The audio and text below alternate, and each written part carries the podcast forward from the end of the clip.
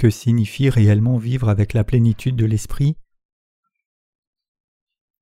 Éphésiens 5, versets 1 à 21 Devenez donc les imitateurs de Dieu comme des enfants bien-aimés, et marchez dans la charité à l'exemple de Christ, qui nous a aimés et qui s'est livré lui-même à Dieu pour nous comme une offrande et un sacrifice de bonne odeur. Que l'impudicité, qu'aucune espèce d'impureté et que la cupidité ne soient pas même nommées parmi vous ainsi qu'il convient à des saints, qu'on n'entende ni paroles déshonnêtes, ni propos insensés, ni plaisanteries, choses qui sont contraires à la bienséance, qu'on entende plutôt des actions de grâce, car sachez le bien, aucun impudique ou impur ou cupide, c'est-à-dire idolâtre, n'a d'héritage dans le royaume de Christ et de Dieu, que personne ne vous séduise par de vains discours, car c'est à cause de ces choses que la colère de Dieu vient sur les fils de la rébellion. N'ayez donc aucune part avec eux. Autrefois vous étiez ténèbres et maintenant vous êtes lumière dans le Seigneur. Marchez comme des enfants de lumière, car le fruit de la lumière consiste en toutes sortes de bonté, de justice et de vérité.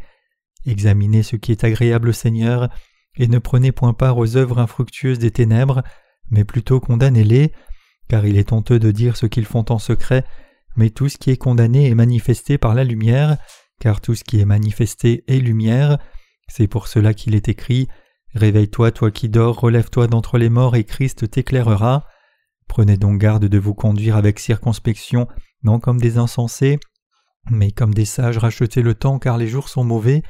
C'est pourquoi ne soyez pas inconsidérés, mais comprenez quelle est la volonté du Seigneur. Ne vous enivrez pas de vin, c'est de la débauche. Soyez au contraire remplis de l'esprit. Entretenez-vous par des psaumes, par des hymnes et par des cantiques spirituels, chantant et célébrant de tout votre cœur les louanges du Seigneur. Rendez continuellement grâce pour toutes choses à Dieu le Père, au nom de notre Seigneur Jésus-Christ, vous soumettant les uns aux autres dans la crainte de Christ.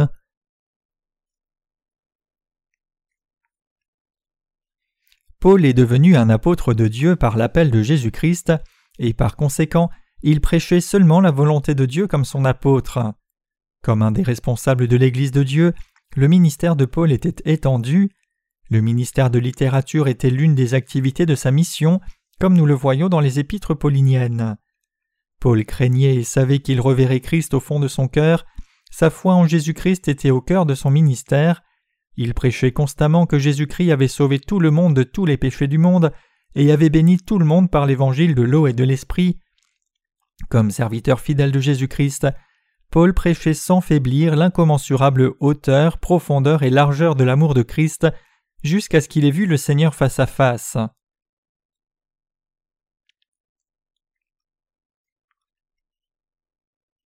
La grâce de Dieu qui est faite de sa justice. En Éphésiens chapitre 3 à 5, l'apôtre Paul a utilisé l'adverbe donc continuellement pour expliquer la justice de Jésus-Christ clairement et logiquement. Cette justice est révélée par le fait que Jésus-Christ, Dieu lui-même, ait abandonné le trône du ciel, soit venu sur la terre, et nous ait sauvés de tous les péchés du monde, quand nous étions destinés à mourir pour nos péchés. Jésus-Christ a enduré une souffrance indescriptible pour nous sauver des péchés de ce monde par sa justice, comme une brebis tranquille devant celui qui l'attend. Ésaïe 53, verset 7. Il a porté tous nos péchés par le baptême qu'il a reçu de Jean-Baptiste devant Dieu le Père, puis il a triomphé de la mort. Il est devenu notre Sauveur en étant baptisé par Jean-Baptiste et ressuscitant d'entre les morts. Nous avons maintenant reçu le vrai salut en croyant dans la justice de Jésus-Christ qui est venu par la vérité de l'évangile de l'eau et de l'esprit, car il nous a tous bénis, nous les croyants, pour recevoir ce vrai salut, c'est pour cela que l'apôtre Paul a prêché à tout le monde de son temps qu'il fallait être sauvé par la foi en la justice de Jésus-Christ, le Fils de Dieu le Père. Réalisez-vous combien Dieu le Père nous a aimés à travers Jésus-Christ? Nous avons connu cela parce que l'apôtre Paul nous a enseigné en détail comment Jésus-Christ nous a donné les bénédictions du salut. Paul a aussi parlé de la façon dont Jésus-Christ nous a revêtus de cette grâce merveilleuse du royaume des cieux. Comme nous tous, c'est par la foi que Paul a été sauvé dans l'amour de Christ, et donc à travers ses lettres, il voulait transmettre sa foi pour le salut à tous les saints des temps de la fin, leur enseignant ce que leur vie devait être en étant remplie du Saint-Esprit. L'apôtre Paul nous a exhortés à mener une vie droite. L'apôtre Paul dit la chose suivante au sein d'Éphèse Devenez donc les imitateurs de Dieu comme des enfants bien-aimés, et marchez dans la charité à l'exemple de Christ, qui nous a aimés et qui s'est livré lui-même à Dieu pour nous, comme une offrande et un sacrifice de bonne odeur. Éphésiens 5, versets 1 à 2. Nous devons tous effectivement marcher comme Paul nous y a exhorté ici, car dans le passé, nous étions condamnés à l'enfer à cause de nos péchés. Pour sauver des humains corrompus comme nous, Jésus-Christ a été envoyé sur cette terre par le corps de la Vierge Marie selon la providence de Dieu le Père. Quand Jésus a eu trente ans, il devait prendre tous les péchés de la terre en étant baptisé par Jean-Baptiste. Christ devait donc être crucifié à mort, car il avait porté tous nos péchés. C'est pour verser son sang pour être puni pour tous les péchés du monde que Jésus-Christ a été baptisé par Jean-Baptiste. Ayant ainsi accompli l'évangile de l'eau et de l'esprit par son Fils Jésus-Christ, Dieu le Père a sauvé chacun de nous qui croyons dans cette vérité de tout péché du monde une fois pour toutes. Combien c'est merveilleux que le Seigneur ait répandu l'amour abondant de Dieu sur nous.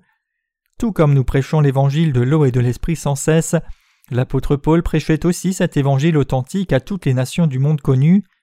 Pour encourager les saints d'Éphèse à suivre ses pas, il leur dit Soyons donc les imitateurs de Dieu comme des enfants bien-aimés. Éphésiens 5, verset 1. Comment pouvons-nous imiter Dieu? Nous pouvons imiter Dieu en imitant Jésus-Christ qui est Dieu lui-même. Se référant à Jésus-Christ, l'apôtre Paul a dit aussi Comme aussi le Christ nous a aimés et s'est livré lui-même pour nous, comme offrande et sacrifice à Dieu en parfum de bonne odeur. Éphésiens 5, verset 2. Donc imiter Dieu, c'est se sacrifier pour l'évangile de l'eau et de l'esprit que Jésus-Christ a accompli. J'ai moi-même beaucoup souffert à cause de mes péchés, bien que ce ne soit plus le cas puisque je crois maintenant dans l'évangile de l'eau et de l'esprit. Il y a une période de ma vie où j'étais si tourmenté par mes péchés que j'étais presque devenu fou et j'ai failli commettre le suicide. Ceci s'est produit parce que Satan accusait constamment ma conscience d'avoir commis le péché. Mes péchés me faisaient tant souffrir que j'étais à demi-mort physiquement et spirituellement. Le diable continuait de m'accuser d'être un homme pécheur encore et encore, mais tout ce que je pouvais faire pour me lever contre lui, c'était de croire vaguement que Jésus-Christ était mon Sauveur. En ces jours-là, je ne savais pas exactement comment mon Seigneur avait expié tous mes péchés avec la justice de Dieu. C'était un temps de ma vie où je croyais seulement que seul le sang du Seigneur à la croix était mon salut. Si seulement j'avais entendu l'évangile de l'eau et de l'esprit même une fois en ces jours-là, je n'aurais pas souffert si longtemps ni à ce point. Mais personne ne prêchait l'évangile de l'eau et de l'esprit, et toutes ces années je croyais que le Seigneur m'avait sauvé de mes péchés en étant crucifié et versant son sang, mais cela n'avait pas effacé mes péchés de mon cœur, ni ne les avait expiés dans ma conscience complètement. J'étais constamment accusé par le diable, et ma propre conscience se sentait toujours coupable. Je ne pouvais pas rencontrer l'évangile de l'eau et de l'esprit pour une raison, je n'avais rencontré personne qui connaisse et prêche cet évangile vrai. Même si je souffrais tant de mes péchés en ces jours-là, les péchés qui étaient inscrits dans mon cœur n'ont pas disparu, même si j'ai ardemment cru dans le sang de Jésus-Christ. Cela ne s'est pas produit jusqu'à ce que je comprenne l'évangile de l'eau et de l'esprit. Mais une fois que j'ai entendu et cru cet évangile authentique, tous mes péchés ont été complètement expiés, comme le Seigneur dit en Ésaïe 1 verset 18 Si vos péchés sont comme le cramoisi, ils deviendront blancs comme neige. Jusqu'à ce que je connaisse cet évangile de l'eau et de l'esprit, c'était mon souhait sincère de voir tous mes péchés disparaître. C'est pour cela que je cherchais l'évangile de l'eau et de l'esprit si désespérément. Juste avant de découvrir enfin l'évangile de l'eau et de l'esprit, j'ai confessé à Dieu que j'étais un grave pécheur. J'ai reconnu mon état pécheur comme cela, même si cela faisait plus de dix ans que je croyais en Jésus, mon cœur était toujours pécheur. Donc j'ai prié Dieu de m'enseigner la vérité et de me montrer la voie. Comme j'étais destiné à être mis à mort pour mes péchés, j'ai demandé à Dieu d'expier mes péchés. Jusqu'alors, je menais ma vie chrétienne dans le péché, souffrant toujours de mes fautes. Même en étant au séminaire, lorsque je regardais et m'examinais, je voyais mes péchés intacts dans mon cœur. Donc pour apaiser ma conscience coupable, j'ai essayé de me tromper moi-même en pensant que j'étais un homme pieux, et toujours sous la loi de Dieu, j'essayais de garder ses statuts et faisais constamment des prières de repentance. En ce temps-là, ma mère adoptive et moi gérions un centre de prière fréquenté par beaucoup de chrétiens. Mais je n'avais rien à faire là, donc je passais la plupart de mon temps dans l'introspection et j'ai réalisé combien mon cœur était vide. Les jours de pluie me donnaient encore plus de temps pour examiner mon cœur, et cela m'amena à voir que je n'avais pas vraiment foi en Dieu. Dans des temps comme cela, je me voyais hors de Jésus-Christ et abandonné au monde désolé, seul. Les mots ne peuvent pas exprimer le vide que je ressentais quand je réalisais que Christ n'était pas dans mon cœur, donc je voulais que Christ vienne dans mon cœur et demeure en moi. Bien sûr, cela s'est passé même si j'avais déjà prié de nombreuses fois pour recevoir Jésus-Christ dans mon cœur. Quand je professais croire en Jésus comme mon Sauveur, il me semblait que je croyais vraiment en lui, et ma foi semblait bien, mais en dépit de cela, mes péchés étaient toujours intacts dans mon cœur, j'ai réalisé que mon âme était abandonnée, seule dans le désert. Quand j'étais entouré de chrétiens, il semblait que ma foi allait bien, et je sentais que je menais une bonne vie chrétienne en rendant diligemment témoignage de Jésus. Cependant, lorsque j'étais seul et m'examinais honnêtement, je voyais clairement que Jésus-Christ n'était pas dans mon cœur et que mon cœur était plein de péchés. Cela m'a fait voir que je n'avais pas vraiment été sauvé de mes péchés par la justice de Dieu, et que loin d'être pris dans les bras de Dieu, j'étais seul et séparé de Dieu. En bref, il était clair que j'étais un pécheur destiné à être détruit. Avec le temps qui passait, la réalisation du fait que j'étais pécheur venait plus fréquemment, et dès que cela se passait, j'essayais tout ce qui était possible pour calmer ces pensées, en lisant la parole de Dieu toute la nuit, priant fort ou encore jeûnant pendant plusieurs jours. En dépit de ces efforts cependant, à chaque fois que j'essayais de calmer ma conscience coupable, cela devenait encore plus clair que j'étais un pécheur qui se trouvait hors de Christ. Même s'il est écrit dans la Bible, En lui, Dieu nous a élus avant la fondation du monde, pour que nous soyons saints et irrépréhensibles devant lui. Éphésiens 1, verset 4. J'étais toujours un pécheur destiné à être condamné à l'enfer. Dans son épître aux Éphésiens, Paul parle souvent de la façon dont tout vrai croyant doit être en Christ, ce que je ne pouvais pas malgré mes essais.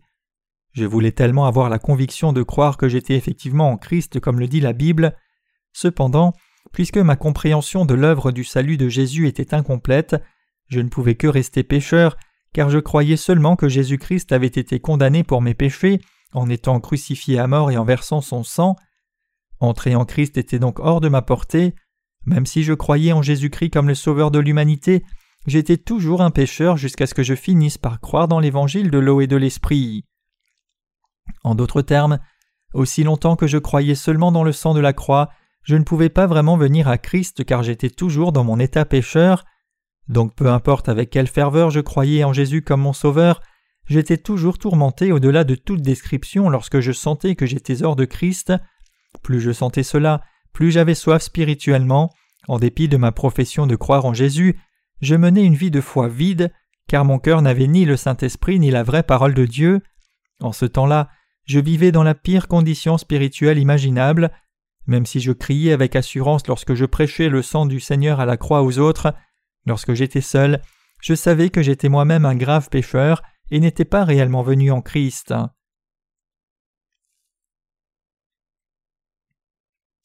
J'ai alors eu l'occasion de découvrir l'évangile de l'eau et de l'esprit.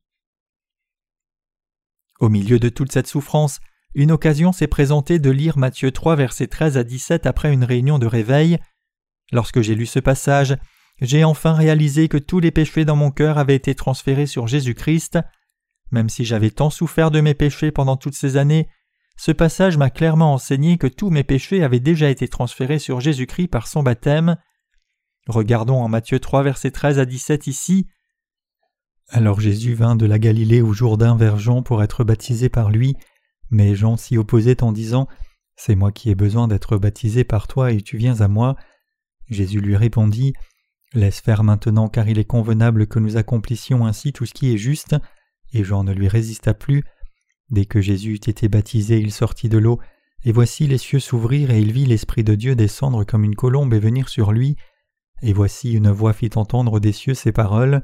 Celui-ci est mon Fils bien-aimé en qui j'ai mis toute mon affection. Ce jour-là, au moment où j'ai lu ce passage, l'Ancien Testament et le Nouveau Testament se sont réunis pour donner la compréhension à mon esprit. J'ai pu voir enfin la connexion entre l'imposition des mains qui se faisait lors des sacrifices de l'Ancien Testament et le baptême que Jésus a reçu de Jean-Baptiste dans le Nouveau Testament. La vérité de l'évangile de l'eau et de l'esprit était cachée là. Par le passage de Matthieu 3 versets 13 à 17 du Nouveau Testament, et le système sacrificiel de l'Ancien Testament, j'ai enfin réalisé ce qu'était l'évangile de l'eau et de l'esprit. J'ai saisi et cru la vérité du salut. L'évangile de l'eau et de l'esprit est la vérité du salut qui proclame que le Seigneur a sauvé tous les croyants parfaitement en portant non seulement mes péchés, mais aussi tous les péchés de toute la race humaine entière par son baptême, sa crucifixion, son sang versé à mort et sa résurrection d'entre les morts. C'est alors que j'ai enfin trouvé l'évangile de l'eau et de l'esprit, et par conséquent j'ai pu devenir un homme vraiment juste, sauvé de tous mes péchés. J'avais passé beaucoup de temps comme un pécheur chrétien, sans connaître la parole de l'évangile de l'eau et de l'esprit, ma foi était en vain toutes ces années, et j'étais un homme aveugle spirituellement jusque-là.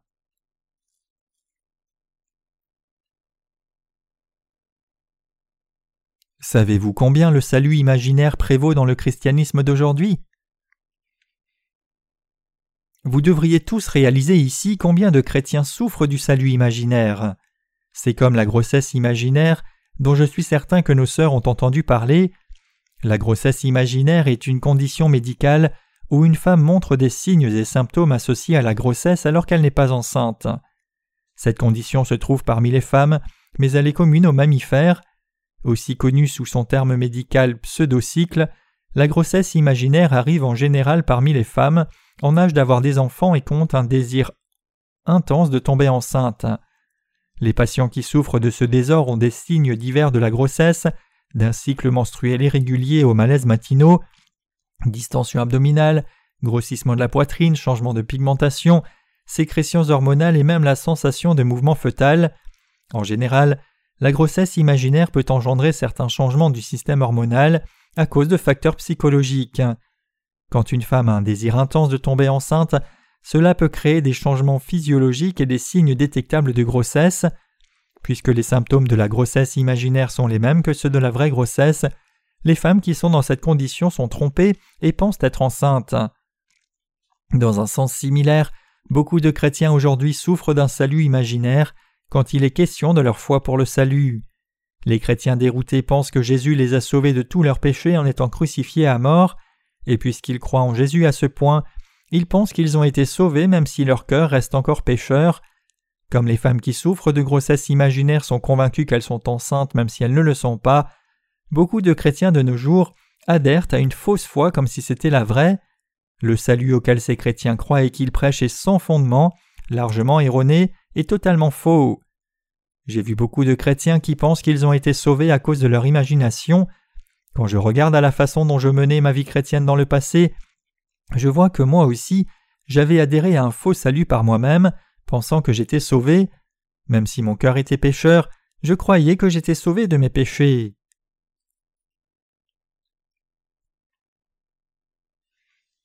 Peu importe ce que quelqu'un dit, je suis absolument certain d'avoir reçu la rémission des péchés par l'œuvre de Dieu qui m'a été révélée.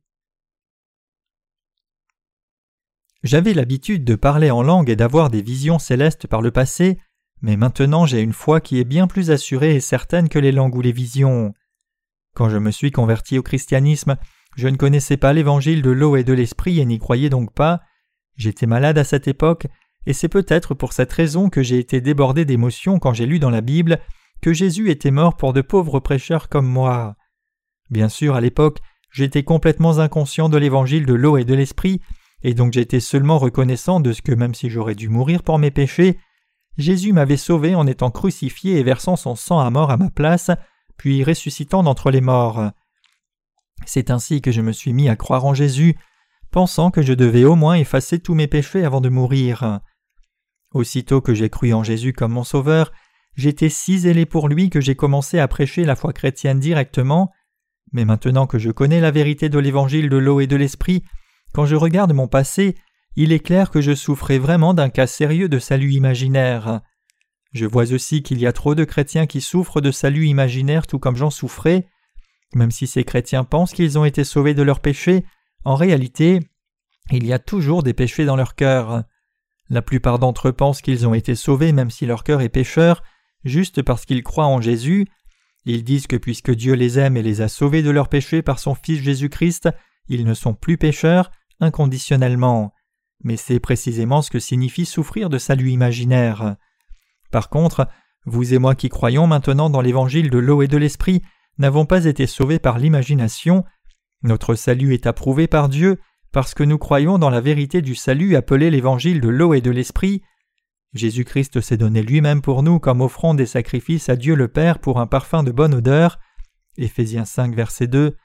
En d'autres termes, Jésus, le Fils de Dieu, nous a vraiment sauvés à la perfection en portant tous nos péchés par obéissance à Dieu le Père, mourant à la croix et ressuscitant d'entre les morts. C'est en croyant dans cet évangile du salut, l'évangile de l'eau et de l'esprit, que nous avons été vraiment sauvés de tous nos péchés.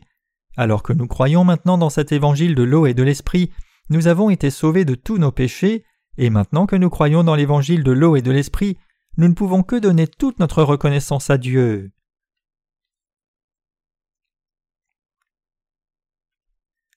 L'apôtre Paul a écrit son épître à l'église d'Éphèse pendant qu'il était emprisonné. Nous pouvons voir que ce qui est souligné dans l'épître de Paul aux Éphésiens, c'est sa foi dans la profondeur, la hauteur, la largeur et la longueur de l'amour de Christ de tout son cœur. Aujourd'hui, alors que vous et moi faisons notre ministère de la littérature, nous devons aussi toujours penser à la longueur, la hauteur, la largeur et la profondeur de l'amour de Christ, tout comme l'apôtre Paul. Avec cette compréhension, nous devons remercier le Seigneur par notre foi, donner toute la gloire à Dieu le Père, et prêcher diligemment l'évangile de l'eau et de l'esprit jusqu'au bout du monde. Combien cet amour de Jésus-Christ est-il profond pour qu'il nous sauve de tous nos péchés? Dieu lui-même nous a sauvés de tous nos péchés en devenant un homme, et cela nous montre en soi combien l'amour de Dieu est grand, comme il est écrit en Jean 1 verset 14.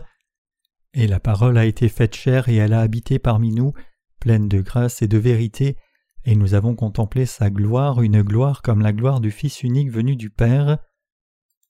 Tout ce que Jésus-Christ a fait pour nous quand il est venu sur la terre est la vérité du salut, il n'y a rien de faux, mais tout est plein de la justice de Dieu.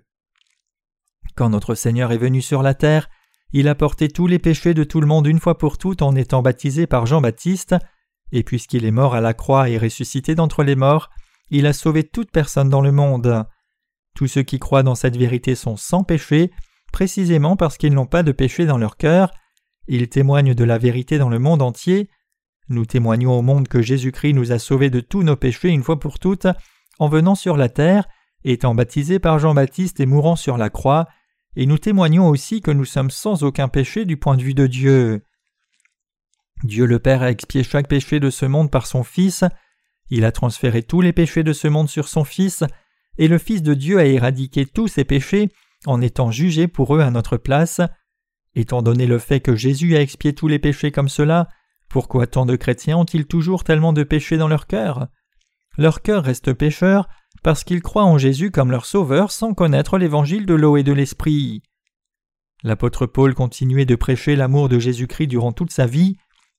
Il a prêché à tout le monde que Christ a sauvé la race humaine entière par l'évangile de l'eau et de l'esprit. C'est pour cela que Paul dit Vous qui avez été baptisés en Christ, vous avez revêtu Christ. Galates 3, verset 27.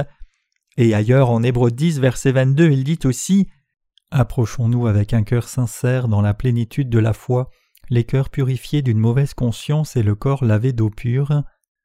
Paul a continué de prêcher la vraie parole d'évangile de l'eau et de l'esprit sans cesse, jusqu'à son martyr à Rome.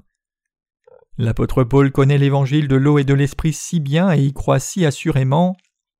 Cependant, Beaucoup de chrétiens de nos jours croient en Jésus comme leur sauveur, sans réaliser que le Seigneur a expié tous les péchés de chaque personne dans ce monde par l'évangile de l'eau et de l'esprit.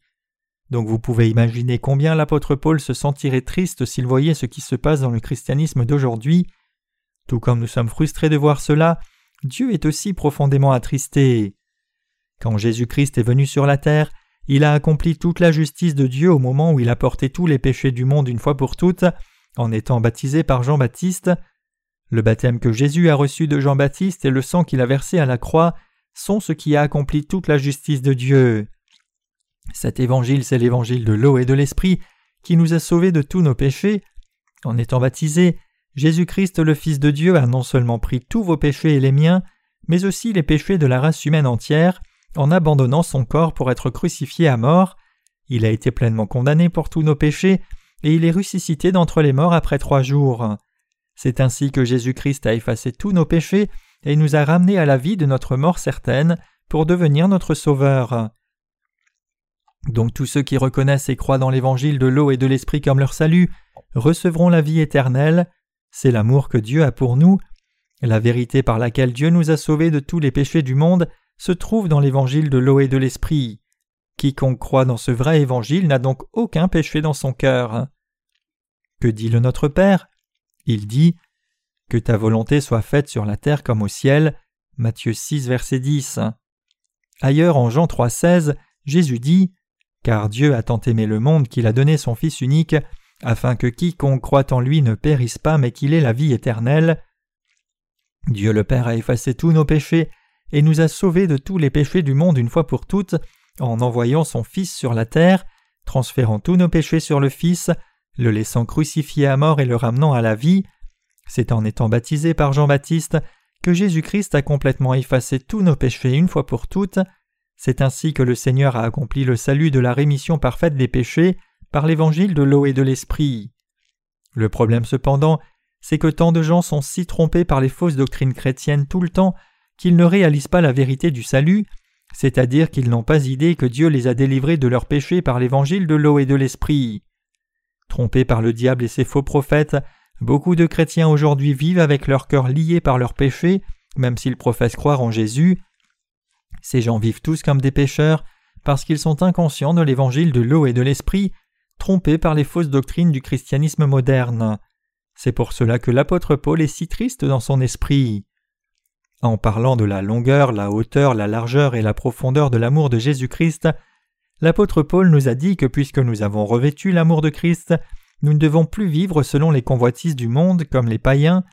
Il nous exhorte ensuite ainsi que l'impudicité, qu'aucune espèce d'impureté et que la cupidité ne soient pas même nommées parmi vous ainsi qu'il convient à des saints, qu'on n'entende ni paroles déshonnêtes, ni propos insensés, ni plaisanteries, choses qui sont contraires à la bienséance, qu'on entende plutôt des actions de grâce, car sachez-le bien, aucun impudique ou impur ou cupide, c'est-à-dire idolâtre, n'a d'héritage dans le royaume de Christ et de Dieu, que personne ne vous séduise par de vains discours, car c'est à cause de ces choses que la colère de Dieu vient sur les fils de la rébellion. N'ayez donc aucune part avec eux. Autrefois vous étiez ténèbres et maintenant vous êtes lumière dans le Seigneur. Marchez comme des enfants de lumière, car le fruit de la lumière consiste en toutes sortes de bonté, de justice et de vérité. Éphésiens 5, versets 3 à 9. Ce passage nous enseigne clairement que si nous avons vraiment saisi l'amour du Seigneur par l'évangile de l'eau et de l'esprit, et si nous l'avons vraiment accepté dans nos cœurs par la foi, nous ne devons jamais participer aux péchés commis par les gens de ce monde, mais rester loin d'eux. Autrement dit, l'apôtre Paul nous dit la chose suivante Tous ceux qui suivent la convoitise de la chair et la corruption verront la colère de Dieu sans faute. Ceux qui ne croient ni en l'amour de Dieu, ni que le Seigneur a expié tous leurs péchés par l'évangile de l'eau et de l'esprit, feront aussi face à une colère certaine de Dieu. Mais vous avez été vraiment sauvés de tous vos péchés, et donc ne participez pas à ces péchés, si vous vivez comme les gens de ce monde, après avoir été sauvés de tous vos péchés, vous aussi ferez face à la colère de Dieu. Toutes choses étant reprises par la lumière sont manifestées. Éphésiens 5, verset 13. L'apôtre Paul dit en Éphésiens 5, verset 10 à 14 Examinez ce qui est agréable au Seigneur, et ne prenez point part aux œuvres infructueuses des ténèbres, mais plutôt condamnez-les, car il est honteux de dire ce qu'ils font en secret, mais tout ce qui est condamné est manifesté par la lumière, car tout ce qui est manifesté est lumière. C'est pour cela qu'il est dit Réveille-toi, toi qui dors, relève-toi d'entre les morts, et Christ t'éclairera. Avant ce passage, Paul disait en Éphésiens 5, verset 9 Car le fruit de la lumière consiste en toute bonté et justice et vérité. Comme Paul nous l'enseigne ici, puisque nous avons été vraiment sauvés de tous nos péchés et sommes devenus les enfants de Dieu, nous devons tous vivre comme enfants de lumière. Les justes ne doivent jamais mener leur vie comme les gens de ce monde. Aucun saint juste ne doit jamais commettre les mêmes péchés que les pécheurs. Loin de là, tous les enfants de la lumière doivent vivre d'une façon qui soit digne de leur nouveau statut, et pour ce faire, ils doivent se rassembler et faire l'œuvre juste du Seigneur de tout cœur.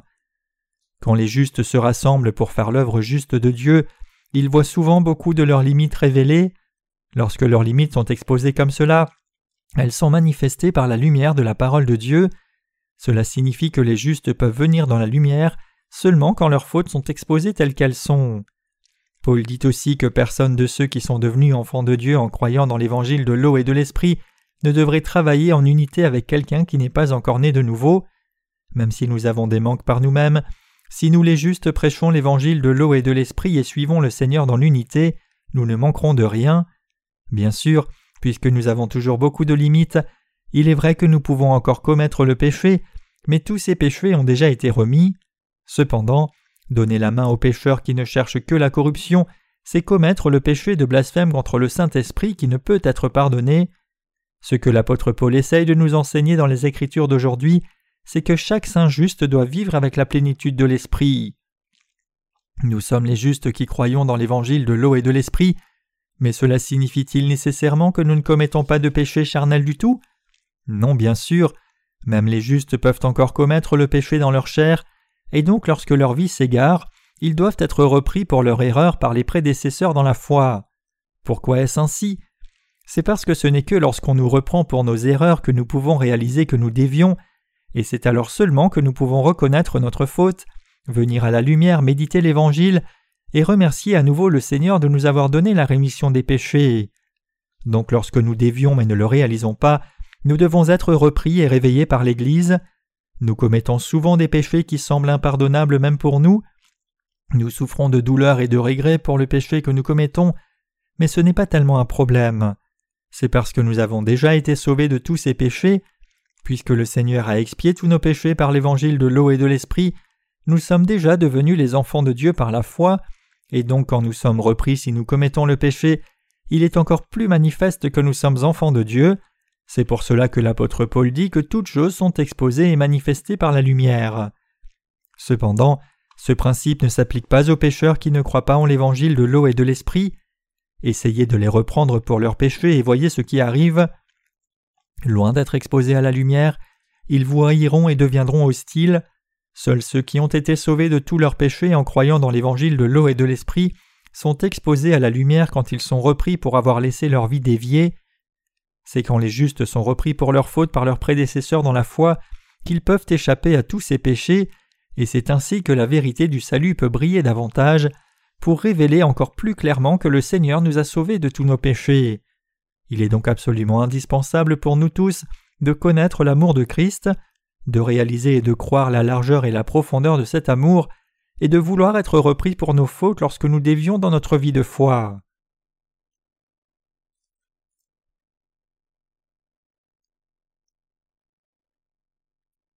Nous devons racheter le temps pour prêcher l'évangile de l'eau et de l'esprit.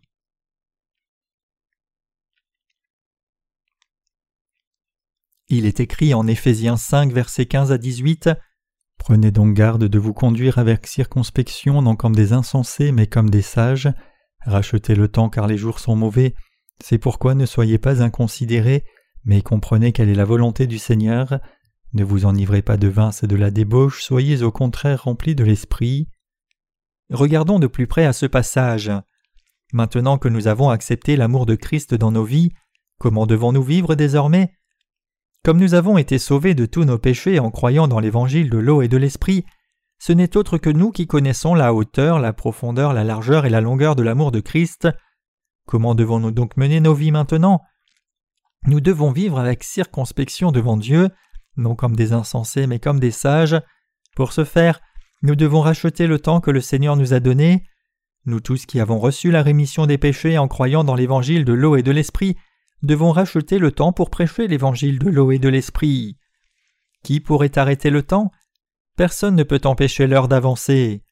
Aujourd'hui c'est le 2 novembre, il ne reste déjà que moins de deux mois cette année. En tant que chrétien, c'est une tâche très importante de voir comment utiliser au mieux ces deux mois qui restent pour l'œuvre du Seigneur. La bonne chose pour ce faire, c'est de penser à la façon dont nous pouvons servir l'évangile de l'eau et de l'esprit pendant ces deux mois restants et résoudre nos cœurs pour nous consacrer à cette œuvre. C'est parce que le Seigneur nous a dit de racheter le temps.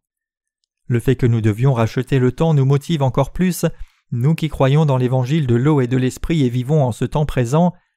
Pourquoi devons-nous racheter le temps? Parce qu'il ne nous reste pas tellement de temps pour prêcher l'évangile de l'eau et de l'esprit dans le monde entier, et c'est pour cela que nous devons racheter le temps encore plus. Puisque le retour du Seigneur n'est pas loin, il est absolument impératif que nous ne succombions pas à la folie comme les gens de ce monde, mais que nous demeurions par notre foi dans l'évangile de l'eau et de l'esprit et comprenions quelle est la volonté du Seigneur. Quelle est donc la volonté du Seigneur envers nous? C'est de vivre notre vie dans ce monde en nous confiant dans le Seigneur. Comme le Seigneur nous a sauvés des péchés du monde par l'évangile de l'eau et de l'esprit, nous devons non seulement saisir combien il est impératif de vivre par la foi, mais aussi mener une telle vie de foi.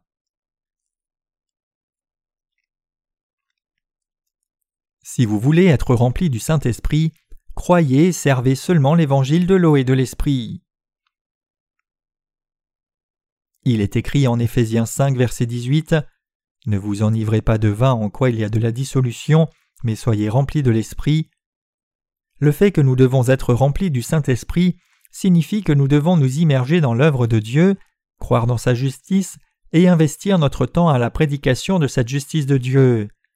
La plénitude de l'Esprit ne signifie pas parler en langue ou prier avec ferveur comme un fanatique, plutôt être rempli du Saint-Esprit, c'est nous consacrer pleinement à la diffusion de l'évangile de l'eau et de l'Esprit.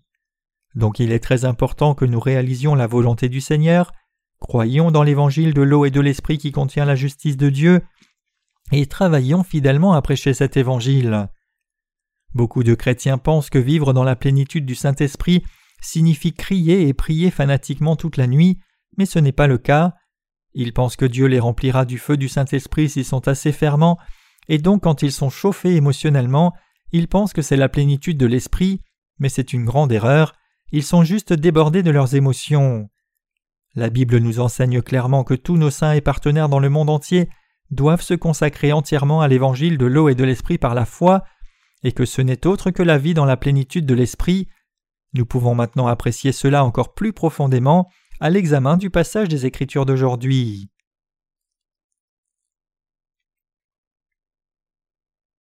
Comment pouvons-nous être remplis de plus en plus du Saint-Esprit? Regardons Éphésiens 5, versets 19 à 21 ici. Entretenez-vous par des psaumes, par des hymnes et par des cantiques spirituels, chantant et célébrant de tout votre cœur les louanges du Seigneur. Rendez continuellement grâce pour toutes choses à Dieu le Père au nom de notre Seigneur Jésus-Christ, vous soumettant les uns aux autres dans la crainte de Christ.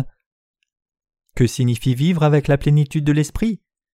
Racheter le temps et servir l'Évangile, être sage plutôt qu'insensé, comprendre ce que le Seigneur attend de nous et nous consacrer au service de l'évangile de l'eau et de l'esprit plutôt que de vivre pour nous-mêmes, et nous immerger dans l'œuvre de la diffusion de l'évangile pour le plaisir de Dieu, plutôt que de nous enivrer du vin de ce monde, ce n'est autre que vivre avec la plénitude de l'esprit comme Dieu veut que nous vivions.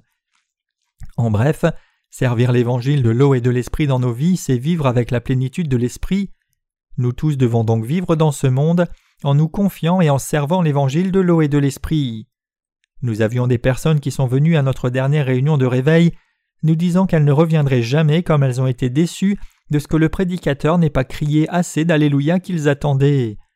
Ils doivent penser qu'un bon prédicateur de réveil doit avoir la capacité d'éveiller l'émotion des participants en criant assez d'Alléluia en prêchant. Mais hurler des Alléluia ainsi, prier fort ou frapper quelqu'un à cause d'une ferveur émotionnelle n'est pas ce que signifie vivre dans la plénitude de l'esprit. Il est absolument crucial pour vous tous d'avoir une claire compréhension de ce que signifie vraiment vivre dans la plénitude de l'esprit.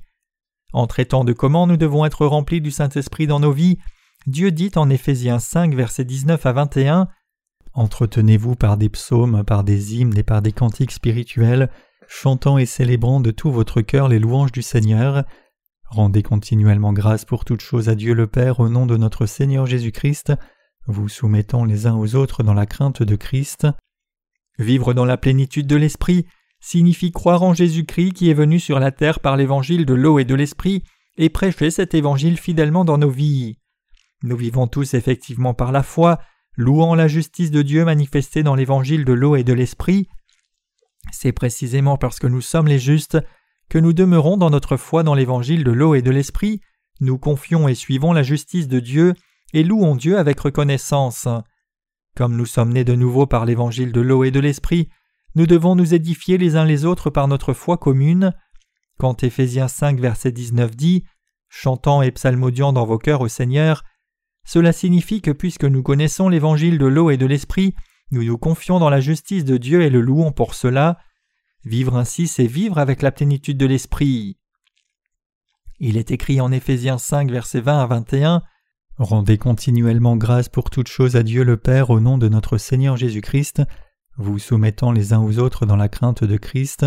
Ici, le Seigneur nous dit de nous soumettre les uns aux autres pour la prédication de l'évangile de l'eau et de l'esprit, et comme le Seigneur nous a instruits, nous devons effectivement nous soumettre les uns aux autres selon l'ordre établi par Dieu dans chacune de nos positions.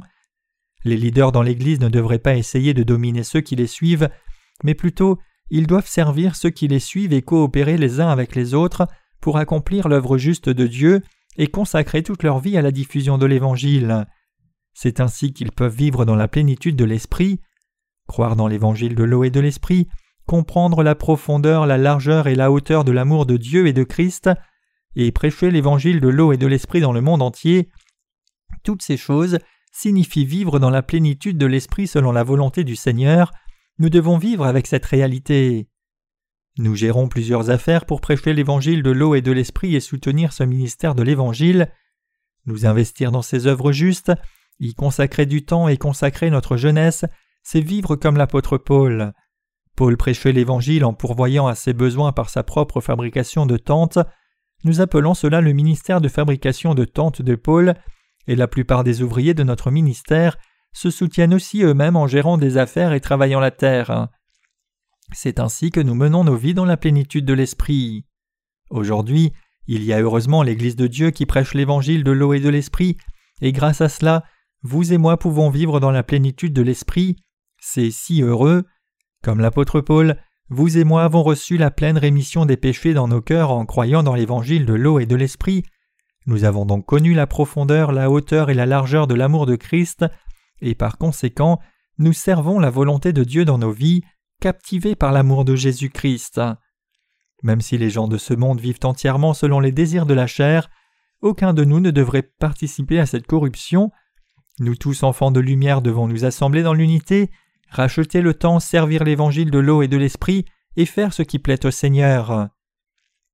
Certains de nos frères et sœurs ont écrit des poèmes au sujet des bénédictions spirituelles que le Seigneur nous a données.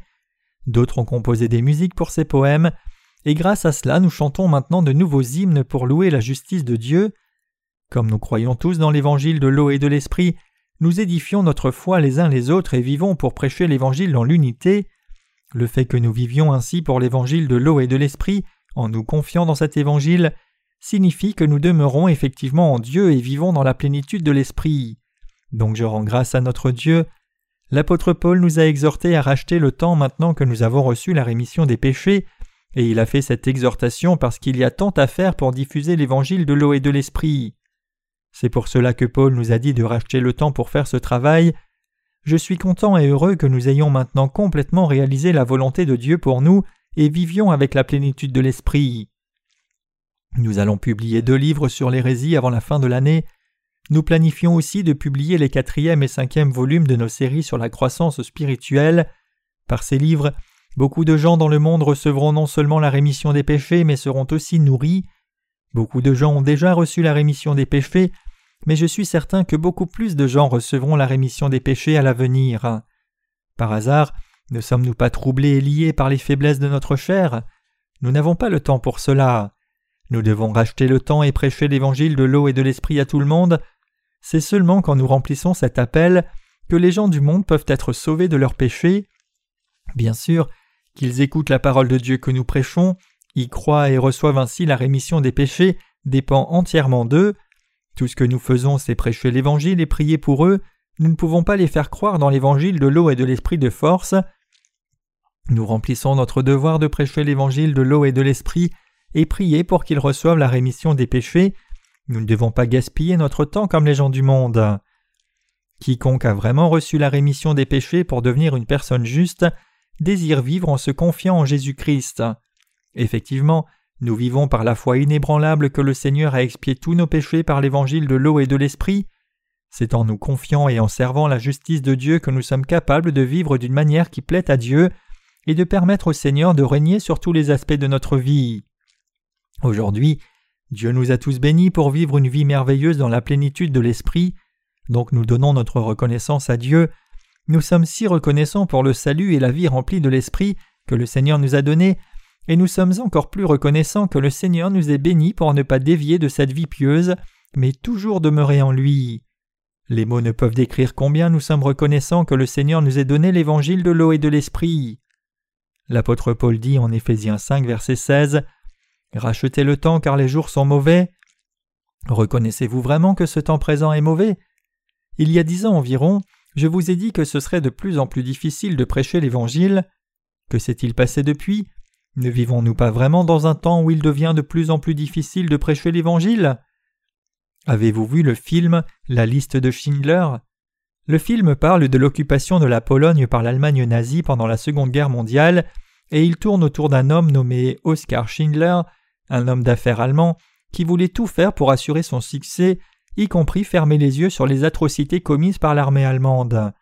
Schindler eut recours à toutes sortes de choses pour prendre une usine dans une ville polonaise, comme devenir membre du parti nazi ou corrompre les officiels de l'armée allemande, Cependant, quand il a connu un comptable juif nommé Stern, il a commencé à entendre la voix de sa conscience lui parler de l'Holocauste du peuple juif. Quand il a découvert que les Juifs de son usine étaient sur le point d'être envoyés dans la chambre à gaz d'Auschwitz, il a décidé de les sauver, ayant planifié de détourner un maximum de Juifs en corrompant des officiers allemands avec son argent. Lui et Stern ont fait une liste des Juifs à sauver, qui a été connue comme la liste de Schindler. À la fin, il a pu sauver plus de 1100 Juifs. Quand la guerre a fini avec la défaite de l'Allemagne, Schindler a regardé sa bague avec un grand regret et a dit J'aurais pu sauver quelques juifs de plus si j'avais vendu cette bague. Ces paroles ont laissé un impact indélébile dans mon esprit. À cause du travail que nous faisons pour prêcher l'évangile de l'eau et de l'esprit et soutenir son ministère, beaucoup de gens dans le monde entier sont sauvés maintenant. Ce ne sont pas que quelques-uns qui sont sauvés, au contraire, le nombre de gens qui sont sauvés grâce à notre travail excède de loin notre imagination.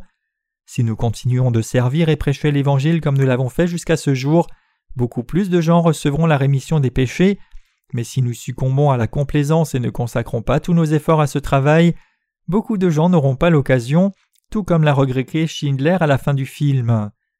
Une fois que la grande tribulation viendra dans le monde, il nous sera impossible de prêcher l'Évangile.